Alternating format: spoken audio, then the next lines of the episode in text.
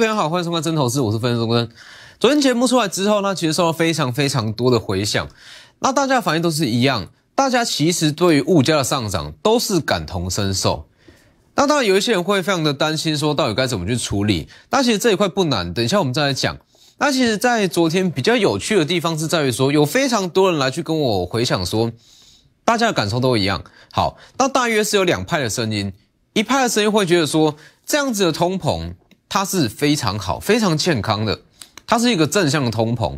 那另外一派的声音，他会觉得说，目前这个时间点，它就是停滞性的通膨，对于生活已经有受到影响，已经有冲击到生活，它是负面的通膨。那为什么会出现这样子两种的声音？其实大家要先知道说，所谓的停滞性通膨，我用一个最白或最白话的方式讲，就是物价在大涨，但是薪水不涨。最白话讲，这就叫做停滞性的通膨。好，那为什么会有一些人觉得说这个时间点好，它是停滞性通膨？有一些人会觉得说并不是。好，其实如果是单纯以数字、以经济数据来看的话，包含像是 CPI。或是一些消费消费者物价指数，那个人物价指数，或是一些核心的通膨率，以这些经济数据来去看目前的整个经济环境，它其实是处于一个非常健康的通膨状态，是健康的哦。好，你去看这么多涨价，就像我昨天讲的嘛，来看一下近期涨价一览，大家去看一下，这些都是在近期有涨价的一些连锁的餐饮业。这些是大家比较耳熟能详、比较知名的。好，那当然其他一些呃比较小的、比较小的店家，它也有涨。那我相信大家都有感受到。好，目前涨成这样，那如果单以经济数据来看，还是一个非常健康的通膨。所以其实我觉得说，如果是单纯以整个经济数据来看的话，停滞性的通膨目前还没有发生，可能会落在明年，可能会落会落在后年，这不一定。但是我会认为说，经济数据这个东西，它是冷冰冰的数字，它完全没有温度。当，尤其是运用在通膨这样子的事件上面，数字它代表的就真的是数字，它完全没有温度，完全没有办法体现出现阶段整个市场的环境跟经济的氛围。哦，所以我会觉得说，这个时间点到底是不是停滞性通膨，其实看经济数据绝对不准啦。我这样说，很多经济学家会告诉你说，这个时间点是暂时性的通膨，连鲍尔都这样讲。但是我相信大家的感受最清楚。哦，这些经济学家很多都是不食人间烟火，所以其实这些数据是不准。好，那自己的感受最清楚。那就像昨天讲的，昨天节目出来，那有两派声音，一派觉得目前是停滞性通膨，一派觉得不是。为什么？这原因很简单。对于一些大企业主来讲，大老板啦、小老板，或是持有股份比较多的股东，或是一些董事来讲，他可以有效去转嫁成本。物价上涨有什么关系？我们把它转嫁给消费者，转嫁给自己的客户，我钱一样是赚，钱一样赚的一样多，甚至比通膨发生之前还要多。对于这一块的投资人来讲，通膨是正向的。但是对于另外一块投资人，一般的寿星阶级，一般的寿星阶级。他领的薪水比较固定，好，就算是有奖金、有调薪，什么都好，绝对跟不上目前的物价。就像昨天讲的嘛，就一颗轮胎，在八月份去同一间厂，呃，同一间店家，同一同一项厂牌去看，同样一颗轮胎，八月份看的价钱跟十二月份的看价看的价钱高了两成，高了足足两成，所以这样的情况，薪水绝对是跟不上这样的物价。所以对于这一群人来讲，就会觉得这个时间点是停滞性的通膨。好，所以不论如何，其实正向通膨还是停滞性的通膨，不论如何，通膨发生的速度绝对比你想象中的还要快。你不需要去看什么经济数据，就就以自己的感受就好，自己的感受最为明显。好，那你说怎么办？这是昨天最多人的问题，怎么去处理，怎么去应对？其实很简单，包括买房。买股票、买黄金、买 ETF、买债券都是，所以你去看房市、股市、债券跟黄金。那当然，如果说首推的话，那我会认为房市其实是比较好。我讲话很实在，虽然我是股票分析师，但是客观的情况来讲，我会认为房市比较好。但是重点来了，这个时间点的房市，就像今天《工商时报》的头版，今天《工商时报》的头版在讲什么？政府严禁去炒作预售屋，严禁预售屋去让约，代表什么？严禁预售屋去让约，代表不会有所谓的红单交易，代表说去投资房产这一块，它其实这个时间点就真的是一个比较长线的投资啦。好，那当然说，如果说以一个长远的方向来看，那我会觉得房市是最好。好，但是房市并不是说适合每每一位投资人，尤其是现阶段，现阶段政府是非常积极在去打压房市，应该不是说打压，是说去阻止房价上涨的速度，所以这个时间点。房市第一优先顺位的房市，它就会变成是真的非常长期的投资。好，那对于部分投资人来讲，这样子的投资会变成说资产的弹性灵活度比较低。那所以第二优先顺位就是股市，就是股市这里，这里。所以其实你去想个问题哦，在这个时间点，其实房市它的热度会慢慢的往下降，而应该是说投资客这一块，对投资客来讲。它会有越来越多的限制，就像今天《工商时报》头条，政府禁止预售屋去转约。好，再来，就连在未来啦，说企业要去买一些自用的一些房屋，或者说好厂房，它也要经过申请。所以未来这一块会变得说越来越不灵活。那大家要知道，其实。所谓的不能换约，就是所谓的红单市场嘛。好，那其实台面上你看是还好，看不出什么东西。但是私底下的红单市场，它的交易量非常非常大，大到是各位难以想象。你说，在比较前阵子的一个红单市场，它每天的交易额不会输给股票市场哦，真的不会输给股票市场。股票市场一天平均是大约是好两千五到三千亿好了。每天的成交量是大约是两千五百亿到三千亿，但是如果以全盛时期的红单市场来比较，绝对有这样子的数字在，三千亿到五千亿都有出现过。所以大家去想一个问题：好，当这一块四处受到限制，绑手绑脚，这些红单的资金会去哪里？股市，第二优先顺位的股市这里。所以其实通膨是真的有在发生。不论你的感受上是觉得停滞性通膨还是什么样通膨都好，物价上涨是事实。那为了要跟上这样子的物价上涨，你就要好好利用通膨。没错，就是利用通膨。因为因为通膨，它会把股市带到一个，它会把整个股市的热度再带起来。那又加上刚刚所讲的，房市现阶段到处受限，这些原本的红单金额会转移到股市，股市在明年也会很热。应该说，它的里面的一些获利机会会很好。所以我觉得说，在这个时间点，要好好利用通膨这一项因素去股市大赚一笔。不论你是说你想要去跟上通膨的速度，还是你想要利用这样子的机会去赚一大笔时机财，这都是很好的机会哦，这都很好机会。所以就像我讲的，其实在这个时间点，那市场上盘面的资金，应该说在这个时间点，大家如果说担心停滞性的通膨发生，会去做所谓的避险性的资产。包含像是航运、航空、钢铁、塑化、橡胶，这些都是。但是如果说真的具有说比较长线的展望，真的可以让你利用这样子的机会去大赚一笔的，还是一些高科技产业。就像我昨天所说的嘛，以整个高科技产业来讲，三纳米先进制程，三纳米先进制程，你说它真的有这样子的需求吗？倒也未必。就像。就像近期这个部分的一些产品，甚至一些旗舰机种，它去采用呃台积电的四纳米制程，其实就非常非常的够用。但是为什么台积电要去研发三纳米、两纳米一直到一纳米？这个东西叫做科技战，叫做秀肌肉。哦，不管它有没有需求啦，需求不管，就算没有三纳米的需求、两纳米的需求、一纳米的需求，这些需求就算都没有，台积电一样会去研发。原因很简单，在这种。大家都在秀肌肉嘛，好，台积电不研发，三星会去研发；三星不研发，Intel 会去研发，所以大家一定会积极的去研发，不管需求怎么样，就是会朝这一块去前进。反正在未来，我持有三纳米，我三纳米量产，我就是老大，我就是有话语权，所以台积电在明年就会三量产三纳米。所以其实在这个时间点啦，那你说，呃，整个十二月份一直到今天，那市场上的资金是比较凌乱。因为这个时间点，大家看的是二零二二年的大主流，但说真的，二零二二年的大主流还没有一个比较明确的主流出来哦。但是如果说你用这样的逻辑去看，先进制成的三纳米，它就是在二零二二年的一个大主流。而且大家去看一个现象哦，就以本周来讲，你说强势族群在哪里？呃，延续性比较强族群在哪里？没有。但是如果你去细看盘面，你会发现到台积电先进制程三纳米很多个股一档一档在涨。等下就讲嘛，大家都知道说，如果说一项产业一项族群，它真的要成为一个大主流，它是一个大趋势的话，一档涨完会有第二档，第二档涨完会有第三档。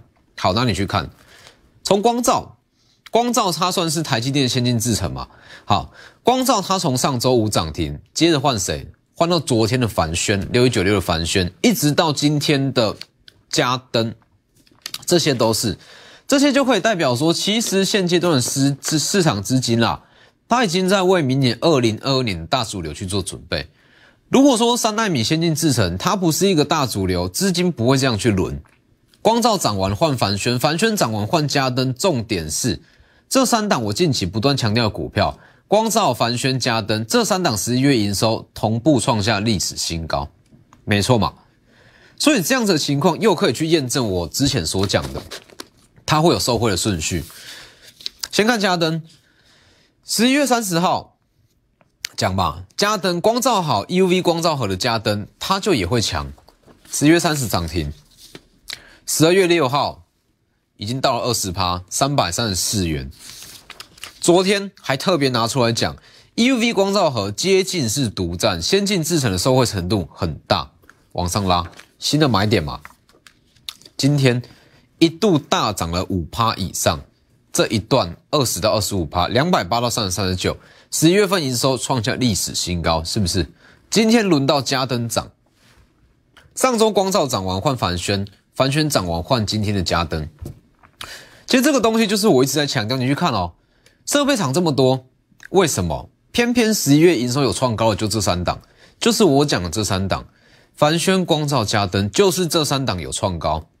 原因很简单，我一直在强调，台积电它去增加资呃资本支出一千亿美元资本支出，其中有八百亿美元，它会落在所谓的先进制程这一块。那先进制程这一块，它着重的又是所谓的前段制程。那以台厂来讲，前段制程的股票就是这几档。哦，就是这几档，而且它会有受惠的优先顺序，其中一项前段制程中的一些产品线，它会优先有营收贡献。光照、加灯、反宣，这个逻辑其实就像元宇宙啦。好，元宇宙大家比较熟嘛？以元宇宙来讲的话，为什么宏达电会先涨？很简单，因为宏达电它有最关键的头戴式装置 VR 跟 AR 嘛。这个东西它要先有，才会有后续的延伸跟发展。台积电的先进制程也是一样，它要先有材料，要先有前段制程，才会有之后的后，才会有之后的后段制程，才会有明年下半年的量产。所以这个时间点，先去买这些股票，它在十二月份就会提前发酵，是不是？这样一连串，光照涨完涨凡轩，凡轩涨完涨嘉登，这样这三档完全可以验证我的说法。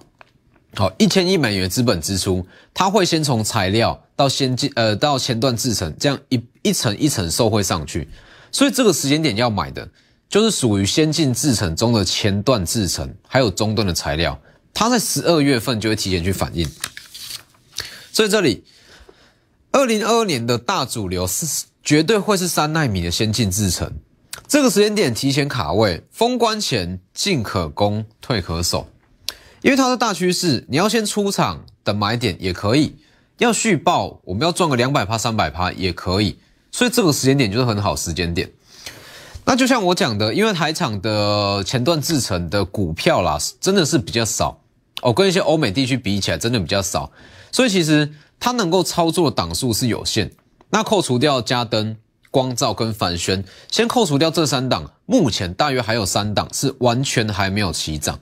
而且市场热度还不高，市场热度还不高，那我敢跟你保证，一旦它有什么样的消息出来，它成交量会一路这样往上拉，股价也会跟着一路往上拉。所以这三档属于前段制成最优先受惠的股票，很有机会在下周或者说十二月份下旬开始反应，利用广告时间直接来电，在二零二一年底提前卡位二零二二年的大主流。我们先记一段广告。所以在前半段讲了这么多，那我要告诉各位的就是，停滞性的通膨很可怕，没有错，它会严重压抑到大家的生活品质，这是直接把生活品质往下降。但是如果反过来利用这样子停滞性的通膨，反而可以让股票，反而可以让你在股票市场大赚一笔。就像我所讲的，其实大家对于一般的投资人来讲，那对于说对抗通膨，第一个直觉联想到的一定是买房。那我也不否认，我认为说可以的话，就是买房可能会比较好。好，问题是在这个时间点，如果是以一个投资客的角度来看，房市其实会变得说绑手绑脚。那这些原本有在做一些房市交易、房市投资的资金，它就会很直接的转到股市这边。这里第一个联想，因为说通膨，不论是正面通膨还是停滞性的通膨，我相信大家感受都是非常明显的哦。不论说经济数据怎么讲哦，经济学家怎么告诉你，大家感受最清楚。好，大家都知道可能会去买房、买股票、买黄金。但是，当第一优先顺序的资金它受到限制，绑手绑脚，它自然会转移到股市，好，它自然会转移到股票市场。所以，其实在这个时间点，利用这样子的优势，好说利用这样子停滞性通膨的一些特性啦，反而可以让你在股票市场中大赚一笔。所以，你看我这两大平台，Lighter 跟 Telegram，为什么这么多人要去加入？我告诉你的都是说真的非常实用、非常实在的东西，而不是告诉你说每天什么股票又往上飙又干嘛干嘛。我就说这些意义其实不大。好，那在十二月份这个时间点，其实你可以发现到盘面上整个中小型股的轮动非常非常快啊。因为就像我讲的，其实，在十二月份来讲，那除了一些做梦行情以外，这些资金它会去寻找的会是一个全新的主流啊。你去看。其实，在去年二零二二年，很多资金已经开始在进场布局所谓的 A B F 窄板、新兴紧缩难电，甚至包含像是汉磊、嘉金或是一些 I P 类股，在二零二零年的最后一个月都开始有资金进场。他们看的就是二零二一年的大展望。好，所以这个时间点，盘面上很乱没有错，但是其实它就是在寻找属于二零二二年的大主流。这个时间点还看不出来，但是用一个很简单的逻辑，你会知道，先进制程它是其中一项大主流，大主流会有很多，绝对不会只有一项。但是先进制程三纳米，它会是其中一项。这里三纳米的先进制程，它会是不管说抗通膨，还是说提前布局，都是一个最好的选项。你去看，像是光照。二三三八光照，十一月三十公开讲，这个位置是全新的买点。我们从八十元一路做到一百一十二元，拉回来全新买点，往上拉，预告新买点涨停。十二月三号上周五嘛，上周五光照先涨停，一路往上拉到一百一十七元。今天小幅度的回档不影响。光照是属于什么耗材？就像我讲的，最优先受惠，它是耗材，所以最优先受惠。十一月营收创历史新高，再来，凡轩，凡轩，我们第一趟从一百二做到一百六十元往上拉。十一月三十号预告全新的买点，十二月八号涨五趴，当时还特别强调前段制成第二优先顺位的受惠股。昨天十二月九号大涨了八趴，创下历史新高，最高来到一百六十九元。今天。小幅度的在平盘，那其实凡轩它也算是前段制成，是不是就符合我所讲的前段制成跟中段的材料会优先受惠，所以十一月份的营收创下历史新高，六一九六的凡轩，所以其实从光照、凡轩、嘉登，你可以看得出来现阶段的资金在干嘛？你如果说单纯从整个类股的涨，呃，单纯从整个指数的涨跌去看，你看不出现在资金在干嘛？很复杂，应该不是说很复杂，是说完全没有族群性，也没有一个连贯性。但是如果说你比较仔细去看进去，它一些内部的情况，你会知道他在做的就是提前布局先进制程这一块。所以包含嘉登也是一样，嘉登它就是属于属于像是光照的色的这个材料股哦，光照材料股这一块。所以其实这个东西它会慢慢的延伸往上延伸。那就像我刚刚所讲的，因为说台厂的前端设备跟材料厂其实不多，所以不多也代表说它可以瓜分到的份额会变得比较大。那这样的情况，它就一档一档慢慢的发酵，一档档慢慢的发酵。所以除了说凡轩啦、嘉登那跟凡轩、嘉登跟光照以外，其实还有另外的三档。那另外的三档，它同样的特性也都是一样，它都有所谓的前段的制成跟中段材料这样子的特性。那这几档因为它的量还没出来，一旦量出来，它涨势的速度会非常快。大家去回顾一下哦。当时的凡轩，凡轩在一百二十元以下，它的成交均量三百到五百张，就三百到五百张，看似比较冷门，看似比较没有到这么的热，但是那里就是最好的买点。我给各位看，凡轩这里这个位置嘛，当时其实股价在一百二十元以下，当时的成交均量大约是落在。三百到五百亿，呃，三百到五百张左右而已。那三百到五百张，一旦它出量，是不是一路往上拉，一路往上拉，就开始出量？那最好的买点就是在这一块。所以我所说的其他三档还没起涨的材料股的一些前段制成，它就像是一百二十元以下的凡轩，热度还不高，成交量可能还不是说这么的高，但是它就是最好的买点。你想买就想买多少就买多少。一旦成交量出来，涨势会很强。还有包含这一档，十一月二十九预告的，十一月底预告布局嘛。激起最低的网通股，它具有元宇宙的关键技术，有数字又有梦。EPS 的预估，在二零二一年预估是可以成长六成啊，这基本上是没有太大的问题。今天已经十二月了，好，那在二零二二年预计可以到年增四成，会续创新高。这一档股票。激起最低的网通厂，在今天它是大涨了四趴哦，大涨了四趴。那你周线来看是非常的漂亮，也是有机会在下周就会正式的往上拉。所以其实这个时间点，你说很多人会说这个时间点盘真的是盘有很好或者是怎么样吗？单纯去看指数，目前的盘好像不是说特别好。好，那你整个资金轮动、类股轮动来看。现阶段的涨势真的是很乱，但是你如果看进去那里面的内容，你会发现到最好的买点、最好的机会就是在这个时间点。所以我会一直强调说，这个时间点你不需要去做什么短线操作，因为十二月份的行情，大家在找新主流，再找二零二二年的新主流，盘面上一定乱，百分之百乱。在这么乱的行情之下，你去做什么短线操作，赚的永远是三趴五趴，三趴五趴。好，那与其要赚这样子的蝇头小利，倒不如提前去布局属于二零二二年的大主流三纳米的先进制程，在这个时间点提前去卡位，封关前进可攻，退可守，因为它是一个大趋势，不管通膨怎么样，那不管说产业怎么发展，三纳米它一定会不断往前下去做发展，它不发展，它的话语权就台积电的话语权就少了。所以这个时间点，三纳米先进制程最好的买点。今天节目到这边，谢各位。立即拨打我们的专线零八零零六六八零八五零八零零六六八零八五摩尔证券投顾钟坤真分析师。